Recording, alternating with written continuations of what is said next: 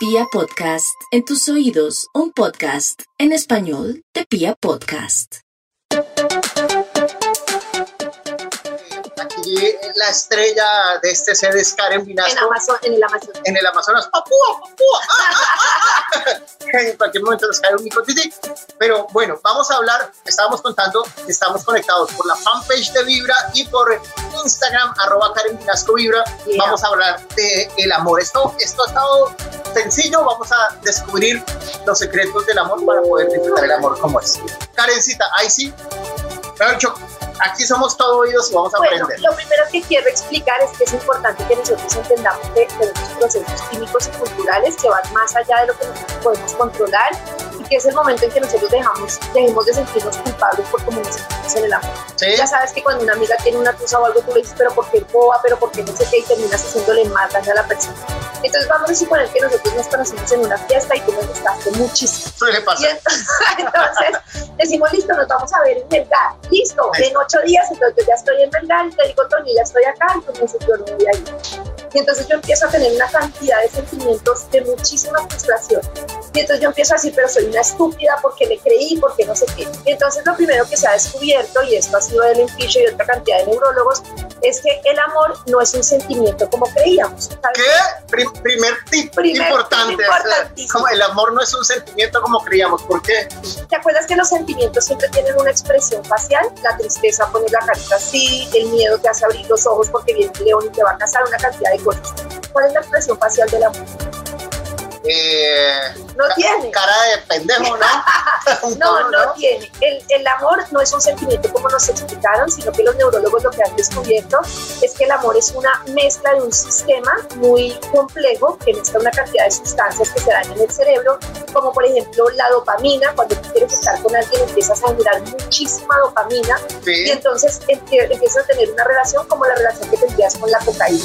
En el momento en el que tienes a la persona, sientes paz, tranquilidad, no sé si lo has sentido, si ella Sí. Te llama, es lo máximo, si ella no te llama, es terrible. Aquí entrevistaron a muchísimas personas en Asia, en Europa, en todos los continentes, y todos manifestaban que cuando el ser amado, el ser amado aparecía, sentían un descanso. Cuando no aparecía, empezaban a sentir una ansiedad muy fuerte, parecía como cuando te falta el chocolate. Pero, pero es como una ansiedad rica, o sea, yo creo que eso también es lo que uno disfruta del amor, que es como, quiero ver a esa persona, siento ganas de ver a la persona y yo me imagino que también funcionará con las drogas como tal, o sea, que, al final es, quiero, quiero tener eso ya y quiero hacerlo ya y quiero que me llame esa persona, entonces al final, al final termina siendo como, ¿para qué nos va a servir? ¿Para qué nos va a servir entender la química del amor? pues lo que nos va a servir es para precisamente entender que va más allá de nosotros y que no nos sintamos mal. Imagínate que todas estas sustancias están ligadas al sistema arcaico de la reproducción humana. O sea que así como yo hacía cosas para comer y tú me vas a decir, Karen, no quiero que tengas hambre. No, es que tengo hambre y de eso depende mi, mi supervivencia.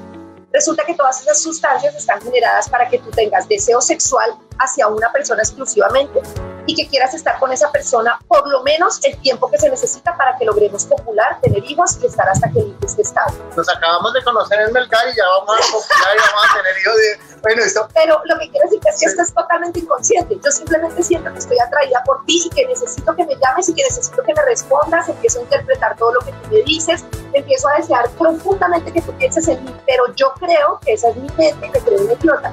Pero en realidad es un sistema arcaico que está presionándome para que yo continúe con la especie. yo no, yo no sé si les pasa a ustedes que nos están viendo allá, pero yo escucho, ah, digamos, la teoría que nos está hablando Karen y, y uno empieza a relacionarla con lo que ha sentido cuando está enamorado. Sí, que es Y- horrible. No, no es tan horrible. Bueno, bueno, No. sí, pero cuando no es correspondido es muy Ah, fuerte. bueno, claro, pero, pero cuando uno está enamorado y empieza a sentir eso, pero cuando ya empiezo como un poco a, a volver un poco más de razón de decir, eso es lo que estoy sintiendo, como que le empiezo a hallar como, como las cosas que puedo manejar en, en cuanto al amor, o como puedo decir, lo que siento es que podemos, como con este conocimiento de pronto, dejar de sufrir de amor y disfrutarlo al 100%. Claro, imagínate que Ellen Fisher pone una cantidad de personas, y de hecho ella ha trabajado con Match.com, y pone un aviso que dice, estás desesperado por el amor, porque eh, haz clic aquí. Sí. Y ponen a todos una caen- cantidad de personas en un, en un escáner cerebral. Y lo que la sorprende a ella, que había defendido durante mucho tiempo que el amor era un sentimiento, lo que la sorprende es que cuando ponen a las personas en el escáner, se iluminan la misma cantidad de áreas del cerebro que funcionan cuando tú consumes cocaína, pero siendo mucho más fuerte el impulso que el de un rush de cocaína. Entonces, obviamente, esto hace que el amor te genere dependencia y te genere una cosa que es muy fuerte, que es el pensamiento intrusivo. Cuando tú estás enamorado, tú tratas de pensar en otra cosa, pero te viene el pensamiento de la persona. Entonces, ahora voy a desayunar, pero si me viene Pepito a la cabeza, voy a ponerle, ¿cómo le pongo? Pepito, Pepito, listo. Entonces voy a estar, voy a hacer, ah, no, ahora voy a ir al baño, ¿qué estará haciendo Pepito?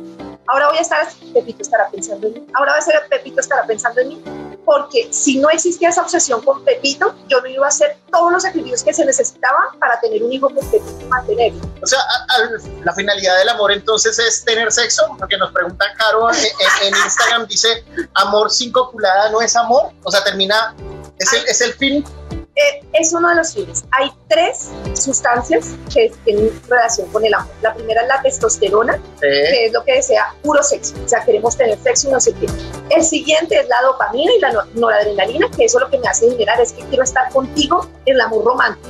Te veo perfecto, eres maravilloso, no veo tus defectos, estoy dispuesta a estar contigo un tiempo determinado. Y la otra sustancia es la oxitocina, que es la que es cuando llegan los niños, que es, eres tan tierno, eres mi amigo y te quiero conmigo para siempre porque te ser ya no es biológico, sino filosófico, es que yo soy una persona que estoy dispuesta a poner un empeño en mi relación con mi esposo y a decir, lo voy a querer, amar tal como es, y entonces ya yo sigo a pesar de las circunstancias. Eso es lo que pasa hoy en día con el tema, como se ha descubierto el tema del poliamor, que dicen, pues mucha pilas, que esa emoción solo va a durar cuatro años. Y algunas personas dicen, no es mejor entonces tener una relación sincera, sabiendo que es imposible que yo ese deseo sexual lo tenga solo con una persona durante tanto tiempo. Entonces, listo, entonces tú puedes considerar decir, ten deseo sexual con otra persona, pero no olvides la ternura conmigo. Para muchas personas eso es muy avanzado y dicen, no, yo prefiero seguir por, insistiendo en tener eso con la misma persona, así el sentimiento y las, las sustancias emocionales cambian. Pero, es muy complejo. Digamos que en la práctica, listo, yo, yo lo que entiendo es que acá se está haciendo el ejercicio y ya somos conscientes, los que llevamos relaciones largas, al final somos conscientes de que ha pasado un tiempo y, y, de verdad las relaciones cambian y uno tiene que ser consciente. Yo creo que al final uno tiene que ser consciente de, de que va a existir ese cambio por más enamorado por que usted sea de esa primera fase. Pero entonces... sí, sí. celebrar las sustancias que la, eh, evaluaron qué personas continúan con las sustancias que te digo, los lados después de 5 o 6 años y no era más del 2% de las parejas. O sea, los que llevamos más de ese tiempo es porque somos unos maestros del amor. No, no, no. Eres un maestro, pero no tienes la sustancia, a menos de que veas en ese 2% que todavía la misma Ellen Fisher no ha podido saber que tiene ese 2% que todavía mantiene esa, esa testosterona y eso es muy, muy, pero, no, no, no, no, en general no, es tratando, tratando de entender, no sé si ya un poco en la práctica, porque a veces uno en las charlas que le hablan del amor, listo, está bien la teoría, pero, pero te ha servido a ti para algo, o sea, digamos, ¿qué has logrado poner en práctica de la teoría para que funcione. ¿Tú cuánto llevas de casar? Yo llevo 12 años. 12 años. 12 años, señores, o, sea que hace 7 años se le acabó por máximo sí, el, el, amor. El amor de, es la testosterona. Que en hombres. Ok. ¿Qué se puede hacer para que uno pueda disfrutar de una relación? Pues yo creo, Tony, que uno en la vida el conocimiento de la biología, la filosofía y todo lo que nos han enseñado nos sirve para saber que estamos condicionados y que podemos pensar cómo hacer las cosas diferentes. Ese es mi pensamiento y es mi pensamiento muy particular. Yo tengo charlas abiertas con páginas que decimos, mire, esa sensación ya no es la misma, tú a qué estarías dispuesto, yo a qué estaría dispuesta, queremos seguir los dos juntos sin engaños así, o queremos probar que tú tengas relaciones por otro lado y yo no, o queremos, o sea, me ha servido mucho para entender, digamos, eh, que hay diferentes opciones y que yo estoy condicionada culturalmente, porque al final eh, todo el tema de la monogamia es un tema hegemónico que ahora se ve muy natural, pero antes se veía muy natural que la mujer no podía separarse así de la golpearan, y esa era la ley y culturalmente era imposible separarse así pasáramos mal. Se ha avanzado y se han pensado otras cosas, pero a mí me parece que entender la biología me permite entender que si tú pasaste el día, me pareciste sexy y yo tengo ganas de estar contigo, no me culpo, porque es un sistema, no quiere decir que lo haga, yo, yo creo que uno debe tener acuerdos con la pareja y decidir qué va a hacer, pero que yo entienda que eso hace parte de la naturaleza humana y no empiece en esa lucha de ¿por qué siento esto? ¿Por qué me dejo por otra? ¿Por qué le gusta otra? ¿Por qué ya no quiere tener sexo conmigo?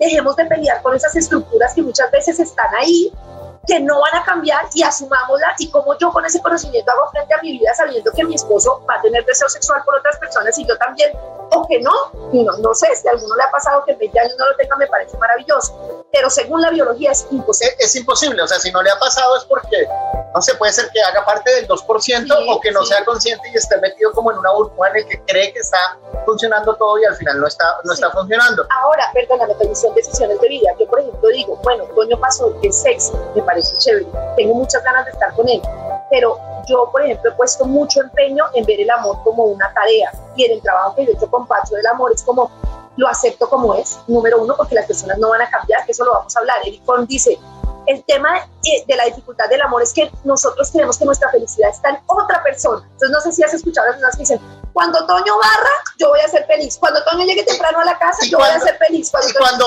y cuando Toño barra, va a querer que te atrape. Sí, eso, eso, eso, suele Entonces, suceder. Yo tomé una decisión de vida y es, a mí Pacho me gusta como es.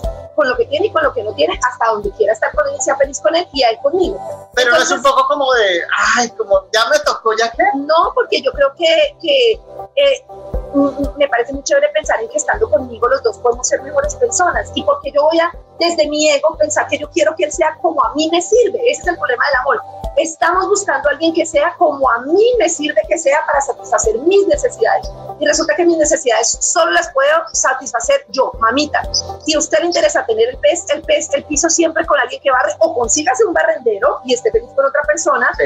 o eh, barra usted, pero ese tema de cuando cambies voy a ser feliz genera mucha frustración. El otro día un oyente me decía, es que yo voy a ser feliz el día que mi marido me estar porque es que quiere estar con muchas mujeres y yo vivo desesperada. Tú y yo sabemos que eso no va a cambiar, claro. no va a cambiar. Entonces, yo lo que les digo es, traten de tomar decisiones en la vida según la información que tienen. Puedo seguir con él sabiendo que me va a hacer infiel y tomo la decisión, o puedo decir, me quiero separar porque esto no lo tolero, pero lo que no puedo es seguir con él pensando todos los días que él va a cambiar y voy a ser feliz sigamos con este ejercicio de tratar de, de, de, entender el amor para poderlo disfrutar y para poder, o sea, al final, la finalidad de la charla es poder entender esto para, para hacerlo bacano. De, de un test aquí de preguntas que tenemos, sí. no sé si tú tienes la respuesta de por qué carajos uno se enamora de una persona en particular, por qué pasa Pepito y tú te enamoras de Pepito y, y lo ves sexy, pero pasa a Juan y, y, no lo ves tan sexy, o sea, por qué uno se enamora de una persona en particular y no del primero que pasó. A Ellen Fischer la contratan en Match.com para responder eso. Porque si yo entro a un salón y veo 60 hombres, me enamoro de uno y no de otro. Y una de las características principales es que es la persona con la que mi inconsciente piensa que vamos a generar mejores cosas biológicas. Como, como un animal, o sea, como al final animal, somos animales. Como un animal. ¿Qué Mira, pasa, ¿Qué pasa en la naturaleza? Yo veo muchos documentales de Total. naturaleza y al final eh, eh, las Total. hembras de cualquier especie se dejan popular del, del macho que sea más fuerte, que, que, que sobresalga sobre Mira, los demás, los que cante mejor. zorros tienen amor exclusivo, los delfines llaman la atención como nosotros, las mariposas persisten hasta lograr el amor. Pero lo que siempre sorprende a Ellen Fischer y a los neurólogos es que nosotros vemos esos documentales de animales y no vemos los documentales de cómo nos enamoramos nosotros, Porque siendo lo más básico. Entonces yo entro a un lugar y yo digo, Toño es, por ejemplo, es inevitable que las mujeres tiendan a enamorarse de un hombre que se vea como más estable por muchas condiciones. Las mujeres dicen, ay, estoy tan interesada con el que más estabilidad tiene. No, porque inconscientemente es el que mayor estabilidad puede prestar para mis hijos. Por ejemplo, los hombres dicen que cuando la mujer está ovulando, sus dos senos adquieren el mismo tamaño, porque biológicamente le está mostrando al hombre que es la mujer que físicamente está mejor diseñada para que sus hijos sean saludables. Esto es inconsciente. Y sin embargo, Wow. yo te digo, Toño, ¿cómo es posible que usted prefiera la que tiene esa caderita así que la que no? Es que esa caderita le está diciendo a tu inconsciente que esa mujer es saludable para que sea el vientre apropiado para tu reproducción. Es súper complejo. Somos muy animales en la vida Somos y en el amor. animales. Y mira, los animales nos parecemos en el foco, en la persistencia. Un animal, creo que lo en los documentales, persiste y persiste. Por eso es que cuando yo, tú no llegaste a Melgar, yo te llamo. Pero Toño, ¿cómo no vas a llegar? ¿Cómo no vas a llegar? Porque mi sistema me está diciendo, oiga, ese es el hombre de su vida, agárrelo. Y no lo puede perder. Y no lo puedo perder. Por la fanpage de Vibra vamos a ir leyendo como, como preguntas que hace... Ay, quiero saber pues, qué dice, yo no alcanzo a ver, Jul-. Juli Landino, di- Ladino dice, a mí lo que me genera conflicto a la hora de amar a alguien es que de pronto me pueda hacer daño si llego a entregar mucho de mí y de pronto lo- la otra persona no lo haga. creo que había alguna parte como de, de equiparar las cargas de, de, este tema. Sí, yo creo que en las relaciones al final es muy importante que las relaciones siempre sean equilibradas y uno esté como en un dar y recibir, eso es muy importante. Pero también es cierto que infortunadamente uno tiende a repetir los mismos patrones. Por ejemplo, cuando yo te esperé en verdad, pueden haber varias cosas. Es que pesan muchas cosas. Aparte del sistema químico, puede ser que mi papá siempre me decía que iba a llegar a la casa y nunca llegaba entonces, eso me remite a mi sensación de niña interior y entonces más triste me pongo, pero esto es totalmente inconsciente. Si tú no llegas, yo me engancho más porque me engancho con esa niña. Entonces, cuando yo siempre siento que doy más, cuando yo siempre siento que me maltratan, cuando yo siempre siento que no se enamoran de mí, yo tengo que ir a ver qué patrón de niño estoy repitiendo para buscar ese tipo de personas. Pero eso, necesita como un psicólogo o tal vez de pronto de la charla de las constelaciones que tuviste con Carlos Vargas y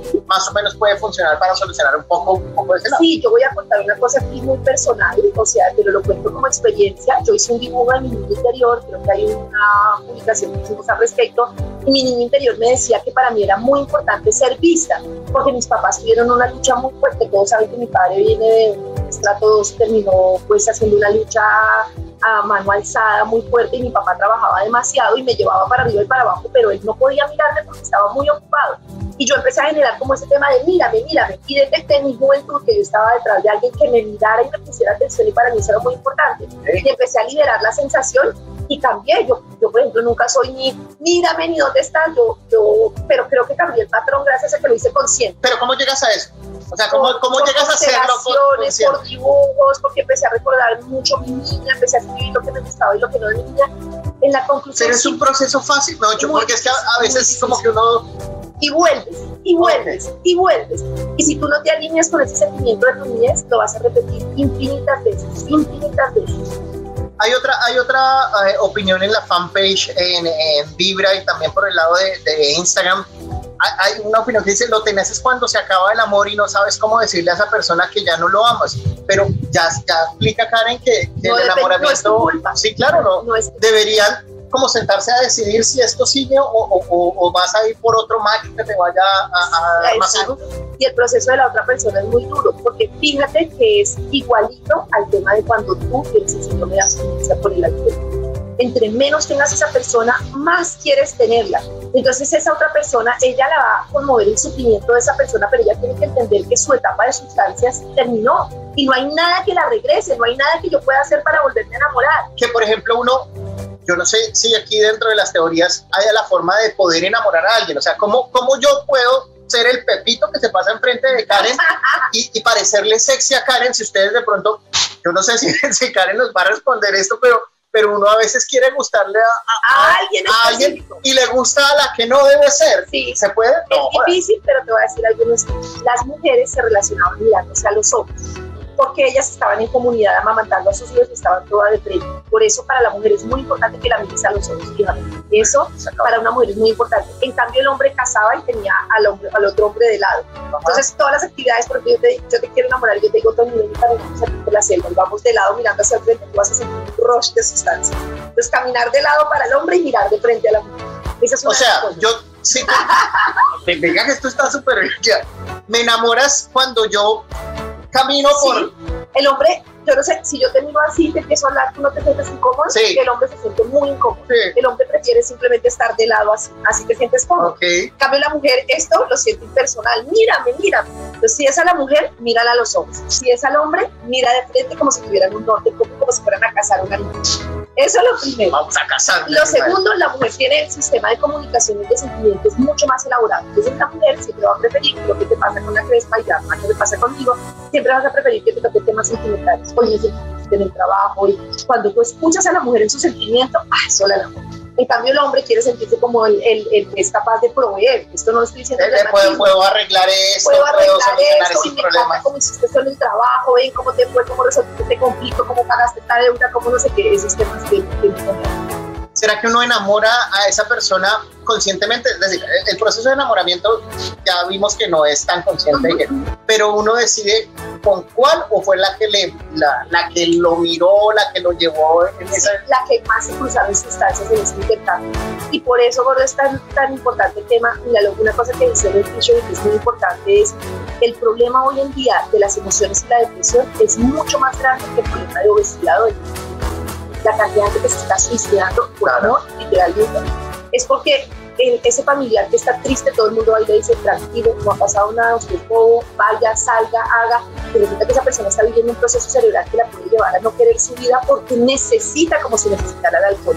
Y por eso es muy importante que nosotros entendamos que estas cosas son profundas y que debemos trabajarlas desde diferentes disciplinas y entender cómo nos enamoramos. Por ejemplo, es muy importante que tú entiendas eso que dicen, ese trago hoy no te lo tomes, piensa en hoy no tomártelo, y tú muchas veces dices, solo hoy voy a llamar a esa persona, pero eso te genera otra vez la ese la seguiste en Instagram, la viste, tienes otra vez el rush y no puedes despegarte. Entonces, claro, no llamar a la persona, cortar el vínculo, buscar otras actividades que eleven tu serotonina, porque tu serotonina hizo esto, y eso es gravísimo, hacer mucho ejercicio. ¿Sabes otras actividades que la eleven? Sí, hacer muchísimo ejercicio, eh, ocuparte.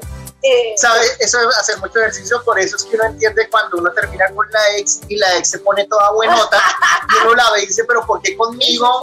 ¿Por qué conmigo estaba una chica normal, termina conmigo y se vuelve una mamacita? Creo que eso, eso, es una necesidad súper importante, escribir las cosas, tener luz del día, porque la del día te ayuda a sentir más Ah, la noche es que, es que ese proceso es muy doloroso, un proceso muy doloroso y debemos saber cómo, cómo, cómo llevarlo a cabo.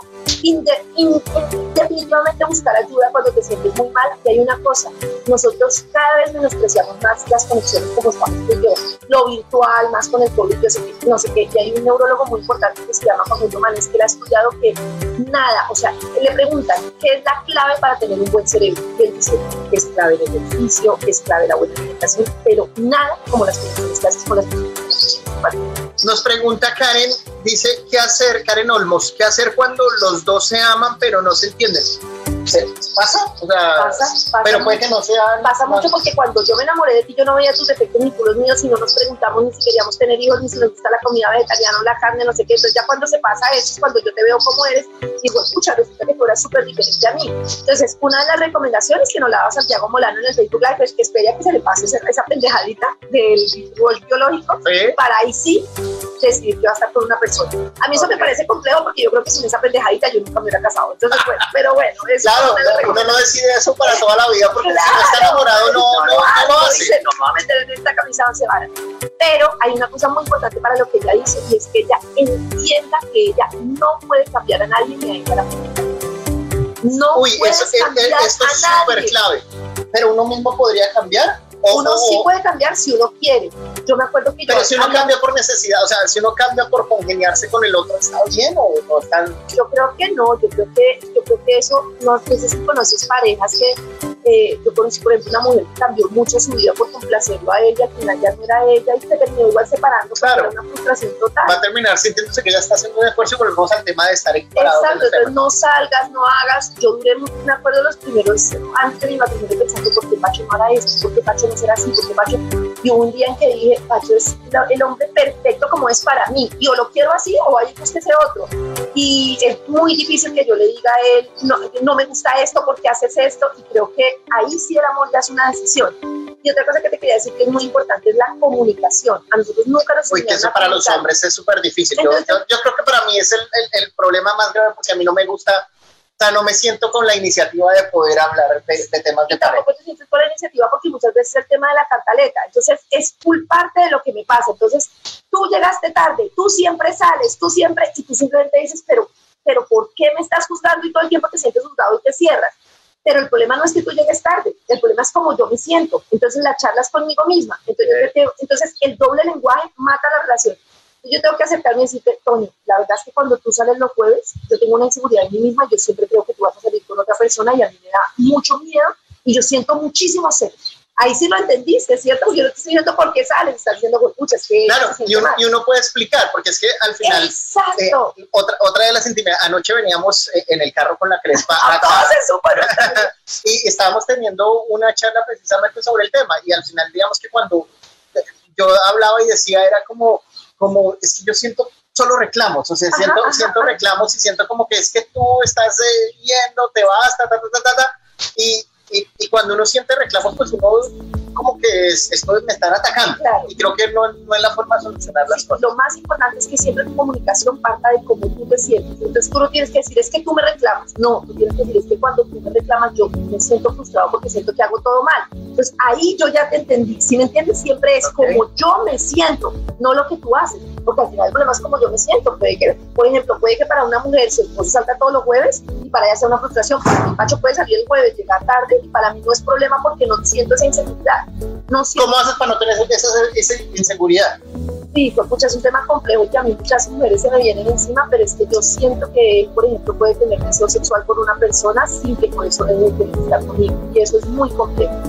Eh, Porque ya vimos que es normal, ya vimos que es normal. Ya vimos, para mí, para mí lo ha sido siempre y yo tengo como esa sensación de, y tengo el tema de que si él un día no es feliz conmigo ni yo soy feliz con él, pues tengo que irme con otra persona y él tiene que irme con otra persona. Pero esto te lo digo porque yo, como te habrás podido dar cuenta, estoy obstinada con entender ese proceso de la filosofía y la química y como lo entiendo digo, pues mucha, no, no se trata de que estés a mi lado, se trata de que vamos a estar a nuestro lado mientras la química y la filosofía lo permitan.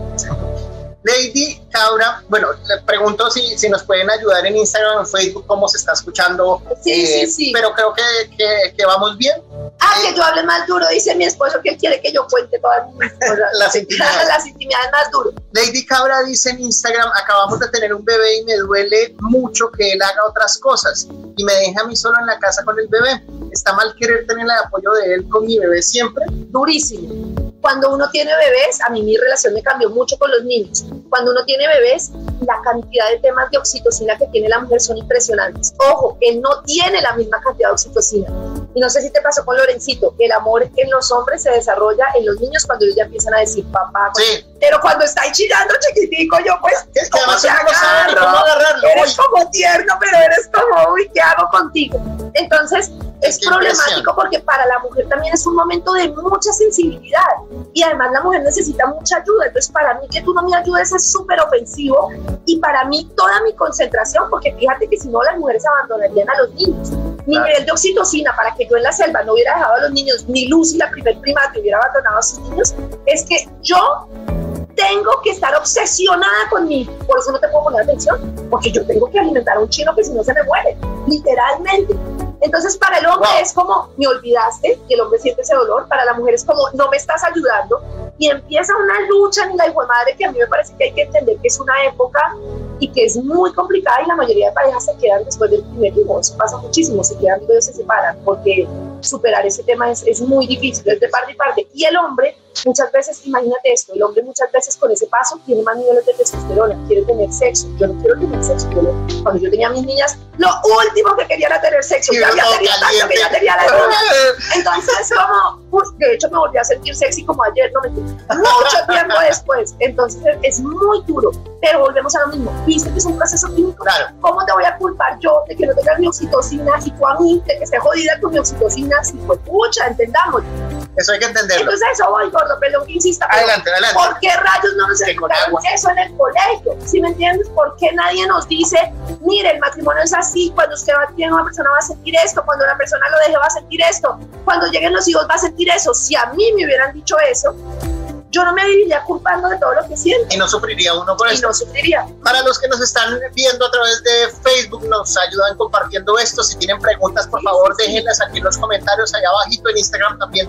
Lo mismo, vamos leyendo eh, las preguntas a, Adriana, a Calita Pitín, a Moni Zarango, eh, para que porfa, ayúdenos a compartir, dele corazoncitos, que esto nos, nos, nos sirve mucho, mucho, para que mucha más gente pueda encontrar esta charla. ¿Cuál es el objetivo? Que las mujeres y los hombres nos sintamos bien. Hay una campaña bonita con Vibra que es precisamente para eso, para poder entender las cosas y entender los sentimientos y que nos sintamos bien y dejamos, no dejemos de vivir lo que nos pasa, pero sí aprendamos un poco más a disfrutar del amor. El amor, el amor es bacano y sentirse enamorado es bacano, pero también cuando uno se enamora, pues tiene que llegar a esta fase que nos ha explicado Karen hoy. Entonces, ayúdenos a compartir. Esto es para que más gente sienta la tranquilidad y sienta el poder de, poder, de, entender el amor como tal. Hay una, en la cantidad de preguntas, por me preguntaba un tema que no han podido llegar a la respuesta, y es cuánto dura ese proceso químico. y se establece que más o menos dura entre 18 meses y máximo 3 años. Y eso es, eso es Claro, y, cuando uno se casa le dicen eh, para toda la vida hasta que la muerte lo separe, o sea, no es posible. En, la cajita de preguntas, ya que, ya que Karen lo, lo, lo habla, en Instagram de esta semana Karen dejó una cajita de preguntas, historias, decía, ¿qué es lo que más te ha costado en el amor? Eh, dicen encontrarlo y que sea recíproco. No sé si uno se debería estar buscando el amor. O sea, porque es que yo siento a veces, dicen que el, cuando el tigre muestra sus ganas de comer, no come, se, se acuesta con hambre. ¿Es, ¿Es, posible encontrar el amor cuando. es posible encontrar el amor así cuando uno dice voy a encontrar el amor, voy a salir a encontrar el amor. Muy difícil. Ahí hay dos cosas. Lo primero que dice Eric Born, ya desde la filosofía, es si tú no aprendes a estar, o sea, nosotros los seres humanos lo que más nos cuesta es la soledad y por eso vinimos buscando vínculos, pero Disney y todo nos han enseñado que el amor aparece por ahí y eso nos mantiene obsesionados. Infortunadamente lo más importante es aprender a estar solos para que yo después pueda encontrar ese amor sin necesidad de pensar que otra persona me va a hacer feliz. Es muy duro, pero es lo que hay. Pero fíjense que esto choca con que biológicamente estamos forzados a buscar el amor. Entonces es muy complicado. Yo creo que eso que dice Eric y muchos filósofos de no busques el amor, no te arregles para encontrar el amor, no salgas a encontrar el amor, que es muy bonito en la filosofía, pero la crítica dice que eso eso no es posible. O sea, realmente yo creo que es, una de las cosas que tenemos que entender cuántas veces te has enamorado tú en la vida. Yo creo que unas tres veces. Máximo, ¿no? Sí. Y ya, y ya, yo también a mis 40 yo digo, pues, yo, entonces yo lo que digo es, y ya que, sí, ya que, muy pocas. Entonces la gente cree que enamorarse es fácil. Imagínate que yo coincida en que yo sea el elegido para ti y tú para mí, es una cosa excepcional en la vida. Entonces tenemos que entender que es excepcional. Yo puedo tener muchas relaciones en las que deseemos sexo, en las que deseemos ir a cine, en las que deseemos compartir, pero que se nos junte todo tres veces en la vida. Entonces no, se, no se preocupen, va a ser muy escaso, va a llegar, pero es muy escasito. Eso, eso es muy difícil. Dentro de la cajita de preguntas, eh, ¿qué es lo que más te ha costado en el amor? Hay alguien que habla, dice trabajar mi apego. Porque entonces, ¿por qué? Porque hay alguno que se le acabe el amor antes. Obviamente el proceso químico del que hemos estado hablando, eh, cuando hablan de apego yo lo relaciono en que, en que uno quiere seguir con el proceso y el otro ya se le acabó la, este proceso químico porque a uno se les acaba antes, a otros le sigue y quiere seguir con la, con la otra Primero, persona. las personas creativas, ansiosas, dispuestas al cambio pueden enamorarse más que las que o sea, hay personas que son más proclives a pegarse a otros. Eso es lo primero. Entonces eso es, más rayada. Ya, es delicado. Lo segundo es, hay un, hay un tema y es la infancia. Cuando yo me tiendo a pegar a las personas, ¿a qué me apegaba yo de niño? Entonces es muy importante que ella mire qué me generaba esa ansiedad de niño y que la pegue y lo otro, hay una relación muy compleja que se llama, como cuando tú decías que te dan cantaletas, el síndrome de, del apego y la huida. Entre a ti más te insistan, tú más vas a querer Entre claro, no quiero que me jodan. O sea, en, en, palabras un poco más Y entre tú más puyas, yo más voy a querer que me respondas. Y ese juego es muy peligroso y eso es lo que le está pasando a ella. Entre más ansiedad tengo, más te llamo. Pero entre más te llamo, tú más me huyes porque no quieres que, eh, que tu libertad. Se vuelve ese círculo vicioso. Entonces lo primero es trabajar ella con ella misma para decir, ¿Qué me está generando esta ansiedad? ¿Qué de niña y qué otra cosa que no sea llamarte a ti puedo yo distraer mi emoción? Como hacer ejercicio, pintar, hacer otras cosas que me ocupen para yo no estar todo el tiempo pendiente de ti. Porque una de las cosas que han demostrado que más genera estabilidad en las parejas a largo plazo es que tú puedas tener tus actividades y yo las mías.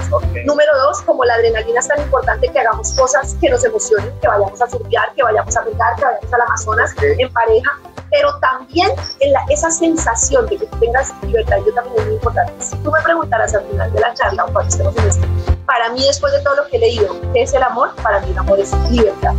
Y es libertad de yo entender y amarte como eres, con tu proceso biológico, con tu proceso de todo, y entender en esa medida nosotros podemos hacer los acuerdos que sean diferentes a los de la sociedad, con tal de que yo logre estar bien conmigo y con la persona que quiero, sin necesidad de que el casado vive mejor, el soltero vive mejor, el que tiene poliamor vive mejor, el que tiene relaciones, etc. No, es así es la biología, así es la filosofía. ¿Qué me funciona a mí? Así mi tía Florinda se espante porque yo le diga que tengo una relación Pacho. Yo les pregunto eh, en Facebook y en Instagram si Karen dice, para mí el amor es libertad, para ustedes en una sola palabra, ¿qué, es el amor para ustedes? ¿Cómo, ¿Cómo, lo podrían definir? El desamor, Karen, se puede obviamente todos hemos pasado por cosas y creo que es parte del proceso humano como tal de enamorarse y desenamorarse. Esos procesos se pueden aliviar o cómo se pueden llevar mucho más sencillos eh, en la vida para sí sufrir un poquito la tusa. Yo no sé si es natural, pero, pero por lo menos pasarla lo más rápido que se pueda. Lo primero, el desapego total. Desapego total de la persona. Es muy importante saber que ya tienes que tomar una decisión y eso es como con las drogas. Eso que tú dices, voy a brindar con esta champaña y la voy a pasar bien, pero cuando brindas con esta champaña vuelves a la borrachera que era tenaz para ti, lo mismo no lo llames, no lo sigas, no la llames, no la sigas, rompe completamente si estás muy adolorido. Elevar la serotonina súper importante, hace ejercicio, pinta, dedícate a cosas que te llamen la atención, a cosas que puedas hacer, si ten contacto con otras personas así te cueste y ocúpate, ocúpate mientras vas a hacer rollo. Ojo, esto estoy hablando cuando es una cosa, digamos, que uno puede llevar a cabo. Hay un momento en el que no se puede y se necesita medicación para estabilizar el cerebro mientras tanto. Y una persona puede caer en una depresión profunda que no supere. Entonces, hay otra cosa y es que es como respetar los ciclos. El ciclo que se da cuando tú tienes un desamor, el primer ciclo se eleva lo mismo que se eleva eh, con la rabia, que es el odio que a la vez es un mecanismo de defensa para poder dejar a la persona. que, a mí me pasaba eso un poco, o sea, como mucha vieja pendeja, la odio, y es cortar el vínculo. Sí, ese proceso de odio te ayuda a cortar el vínculo. Fíjate que sin ese odio seguirías enamorado y enamorado. Entonces tienes que concentrarte en las cosas que odias de la persona, que te decepcionaron de la persona. Y cada vez que te llegue el pensamiento, volver a pensar en lo que odias de la persona y no lo que amas de la persona. No recurrir a los mismos sitios, no escuchar las canciones que te la recuerdan, no la en el restaurante, todo eso. Eh, pregunta Ángela que cómo pueden volver a ver esta charla. Van a quedar, apenas terminemos, van a quedar colgadas en arroba Karen Vibra en Instagram y en Facebook, en la fanpage de Vibra. Chévere que si ustedes tienen una amiga, un amigo que está en usado, que estás viviendo por amor, o alguien que, que, ha pasado el proceso. En algún momento nos vamos a enamorar y nos vamos a cruzar, que le compartan esta charla con ellos, porque al final es para estar bien, para, para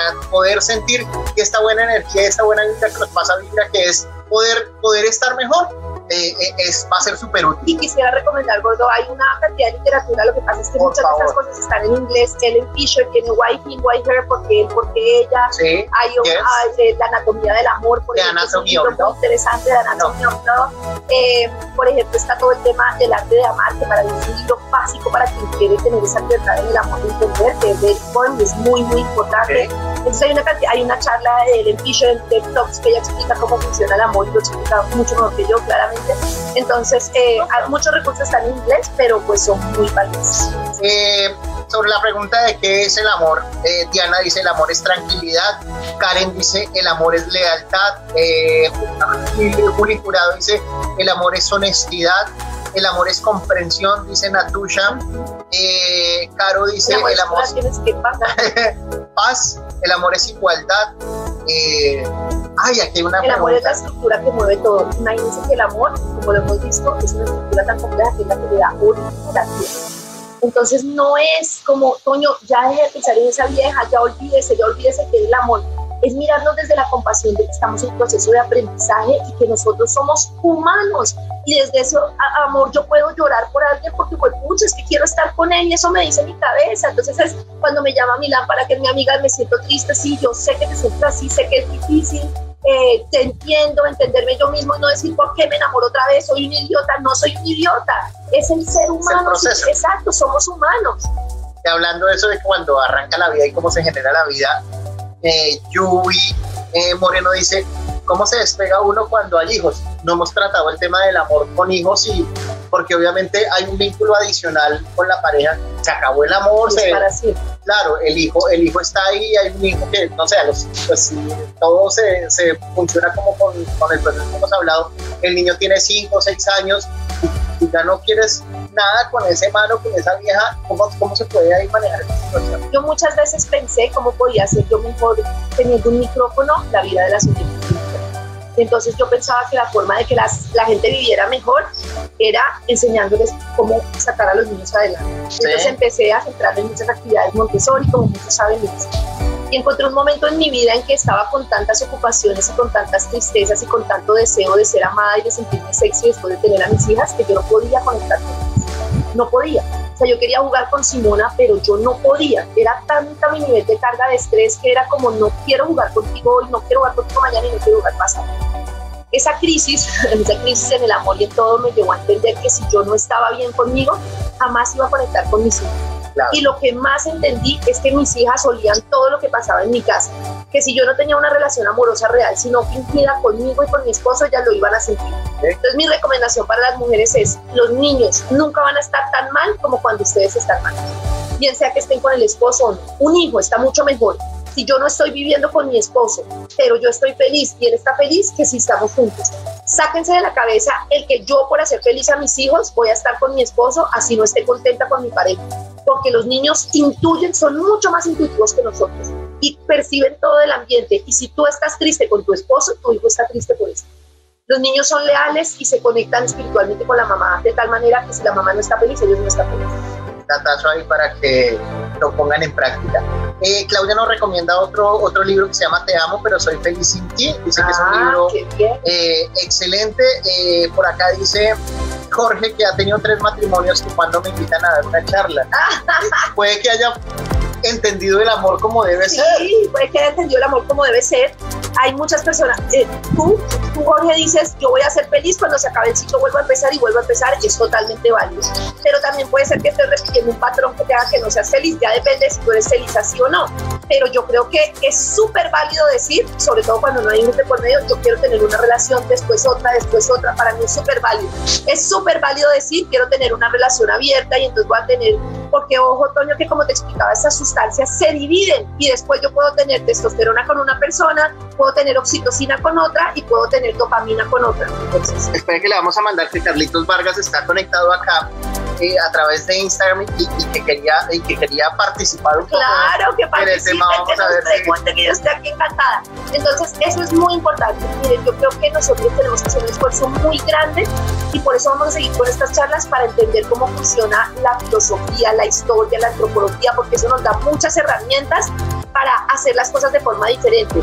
Yo he tenido inconvenientes en mi vida por hacer las cosas diferentes. Yo un día decidí que no quería vivir en el mismo país porque quería mantener esa oxitocina en el amor y esa alegría y esa adrenalina de, de diferentes lugares y me ha funcionado. Una vez entendí por qué las hijas tenían que tener el mismo apellido y para mí era frustrante y mis hijas una tiene mi apellido y la otra tiene el de macho porque yo entendí que eso era una cosa histórica. Así he entendido muchas cosas, entendí que lo de la religión, entonces me o sea, muchas cosas que no quiero decir que las hagan así. Sí. Lo que quiero decir es que cuando yo conozco la historia y la química de las cosas, puedo intentar hacerlas diferentes. Claro, y otra vez volvemos a lo mismo, entenderlo. Carlitos Vargas, Mi amor, te amo. eh, eh, en Instagram estamos con Carlitos, yo sé que Ah, en Facebook no lo van en a ver. Facebook no lo van a ver, pero vamos a tratar de transmitir, retransmitir un poquito de, de lo que dice Carlitos Vargas que se conecta en este momento a nuestro Instagram Live. ¿Qué pasó, Vargas?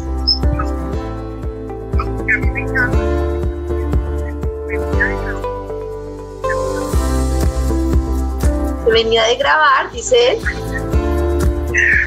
Quería decir que el tema veces que me que que que eh, eh, que a los hombres les cuesta trabajo y que necesidad de hablar yo creo Que a los hombres les cuesta hablar.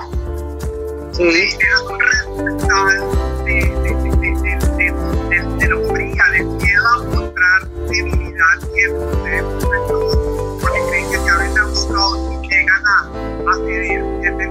todo a la pareja poder.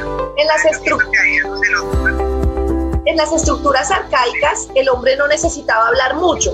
Yo salía con Toño a cazar, yo me miraba y si nos poníamos a hablar, nos mataba el tigre. Claro, o Entonces no yo te decía como, papito, chuchu, mire, chuchu, tú. Ya, no nos mirábamos y no hablábamos. La mujer estaba todo el tiempo sentada con otras mujeres amamantando, luego salían a recoger, a, a- a- a cocinar, a hacer una cantidad de cosas. Para la mujer la comunicación es muy importante y es importante que los hombres entiendan eso. Para el hombre la comunicación es innecesaria y debería ser más práctica. Eh, eh, está comprobado hoy en día que las mujeres y los hombres emiten la misma cantidad de palabras a diferencia de lo que se pensaba, pero sus estructuras cerebrales son muy diferentes en cuanto al tema del lenguaje. Y yo creo que entender esas diferencias, volvemos a lo mismo, es importante para que yo no diga, Toño, es que usted no quiere hablar conmigo, es que usted no, no, es que tú no necesitas esa profundidad de comunicación que estoy necesitando. Sí, es complejo. Lo que dice Vargas es muy Es complejo. muy complejo. Vamos a, a dar una vueltita por la fanpage en Vibra. Eh, dice Carly, dice Tony Karen, he aprendido mucho de la charla, los felicito, les deseo muchos éxitos, esto nos ayuda a hacernos sentir bien, que, que es como el proceso que estamos buscando con Vibra. Eh, Marce Beltrán dice, para mí el, el amor es encontrar la paz al llegar a casa y no sentir que me pertenece. Muy- Eh, aquí hay una cosa difícil que es cómo hacer para, para que yo no sentirme dueño de esa persona y no controlar y no, y no como hombre y como mujer no ser controladores con lo que está pasando con, la otra persona. Lo primero que yo les digo es el temor porque la persona se vaya no va a hacer que la persona se vaya o no se vaya, no tiene nada que ver, o sea, el, eh, el, el, amor, como lo describe Eric no puede ser una extensión de mi ego y de mis deseos.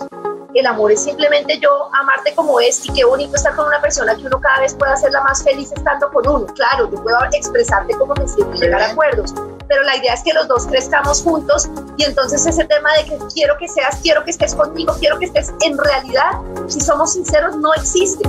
Entonces, eh, ese, e, ese apego en realidad siempre tiene que ver con un tema que yo debo trabajar desde mi niñez para entender que tú tienes tu vida, yo tengo la mía, juntos podemos lograr cosas, pero tú eres tú y yo soy yo. Y por eso es que el amor, como dice Eric Fromm, Eric Fromm requiere disciplina y coraje.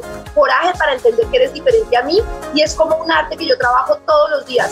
Yo muchas veces, eh, o no, no muchas veces, voy a ser sincera, de vez en cuando le jodo la vida a Pacho y digo, pero ¿para qué? Entonces vuelvo y digo, mañana tengo que hacerlo mejor, mañana tengo que hablarle con más cariño, mañana tengo que hacerlo diferente. Entonces eso es muy importante para que uno como que entienda que el amor es un proceso y que me puedo equivocar. Y no decir, ay, otra vez lo seré, ay, otra vez esto. No, no, no, tranquila, vuélvelo a hacer, pero no lo sigas haciendo igual sin reflexionar, porque entonces va a ser muy desgastante. Tengo un caso de la vida real a ver si este amor se hubiera podido salvar o no se hubiera podido salvar. Lili Rangel dice, yo terminé hace 15 días con mi novio y fue por falta de comunicación. Además, su prioridad siempre fueron sus amigos. Eso para mí está mal. Siempre cuando se tiene pareja se pueden tener espacio. No está ni mal ni bien si para él la prioridad es sus amigos y para ti no es adecuado una persona que su prioridad es sus amigos, estás cumpliendo eso. O sea, estuvo chévere el ratico. Pero no es quien es y tienes que asumirlo. O sea, es como si, por ejemplo, para Pacho es muy importante ver fútbol. Si para mí estar con una persona es que me mire todo el tiempo y esté conmigo todo el tiempo, estoy con el hombre equivocado. Para mí es muy importante leer sola, ver películas sola y estar sola. Si para Pacho es importante estar conmigo, no me lo va a cambiar y estamos con la persona equivocada. Entonces, si me entiendes que siempre eso, eso es muy grave porque es, es que tú eres así y por eso soy infeliz. Yo no soy infeliz por eso. No, es porque yo quiero a alguien. Es porque yo quiero a alguien diferente. Entonces me asumo. O acepto que son tus amigos y me trago el pastel como eres porque me gusta más otras cosas que tienes o me busco otra persona que sea como yo, que quiera mirarme todo el día. Y no lo digo desde un punto de vista ofensivo, lo digo es porque escucho muchas oyentes que todo el tiempo dicen, es que él es perro, es que él sale, es que él no sé qué, él es así y eso no va a cambiar. Y si tu felicidad está puesta en que él cambie, vas a ser infeliz la cantidad de años que esperes ese cambio. Yo, yo, yo espero que, que, que aquí se hayan aclarado muchas dudas. Yo, eh, seguimos recibiendo preguntas por Instagram y por la fanpage. Sobre, sobre todo, hay gente que quiere hablar personalmente con Karen. Eh, yo, no, sé nada de terapia ni nada. Pero, de, pero creo que es útil eh, a veces uno verlo desde otro punto de vista porque, porque uno puede entender las cosas. Vuelvo y le repito aquí, este conversatorio, esta charla con Karen ha sido con el objetivo final de poder entender el amor y poder entender qué es lo que sentimos acá para poder, yo no sé si se esté bien necesito como controlar, pero sí poder, poder un poco manejar las situaciones y no echarse la pena y saber que es un proceso químico y un proceso de, instinto para poderlo. Y para un momentico y pensar cómo quiero yo llevar mi vida. Si ya sé que esto me está haciendo mal, ¿qué estrategias puedo usar para hacerlo diferente? Yo le quiero agradecer a Toño porque sin él creo que yo hubiera estado muerta del susto y no hubiera podido explicar todo lo que quería explicar.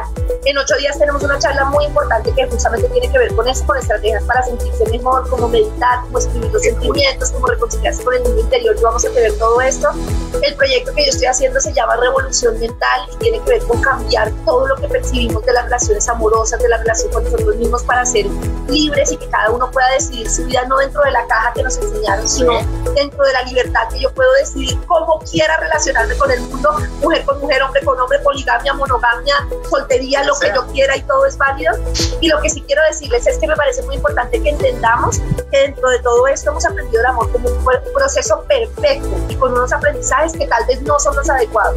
Que debemos cuestionarnos, informarnos sobre las posibilidades que tiene el amor, tomar una decisión de cómo ser felices, entender que es un proceso personal y que en esa decisión de cómo voy a ser yo feliz, cómo voy a, a respetar tu libertad, pero con compasión de entender que algunos días puedo sentirme mal, que puedo ser correspondido en el amor o no, y que es lo que pasa, que así es la vida y que la vida es caos, voy a poder evolucionar mucho Por último, eh, les pedimos el favor que denle ahí el clic en la campanita en Facebook, en la fanpage, para, para que les avise cuando tengamos transmisiones directas a través de la fanpage de Vibra. Síganos en arroba Karen Vinasco Vibra, aquí los que están conectados por Instagram, crucense redes porque, porque va a haber muchas charlas interesantes, va a haber temas, como decía Karen, de...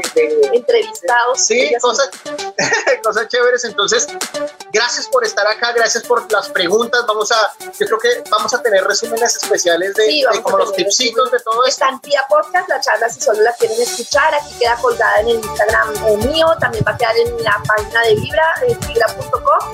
Vamos a sacar también aparte como algunas tareitas para que puedan hacer, que están en mi Instagram, que yo les voy explicando cómo, cómo hacer este proceso eso Y listo, y muchas gracias. He estado, creo que mucho más feliz que todos de haber podido compartir esta, este conocimiento que llevamos preparando en Vibra desde hace muchos meses para sentirnos mejor. Siéntanse mejor, disfruten Vibra, alimenten el corazón.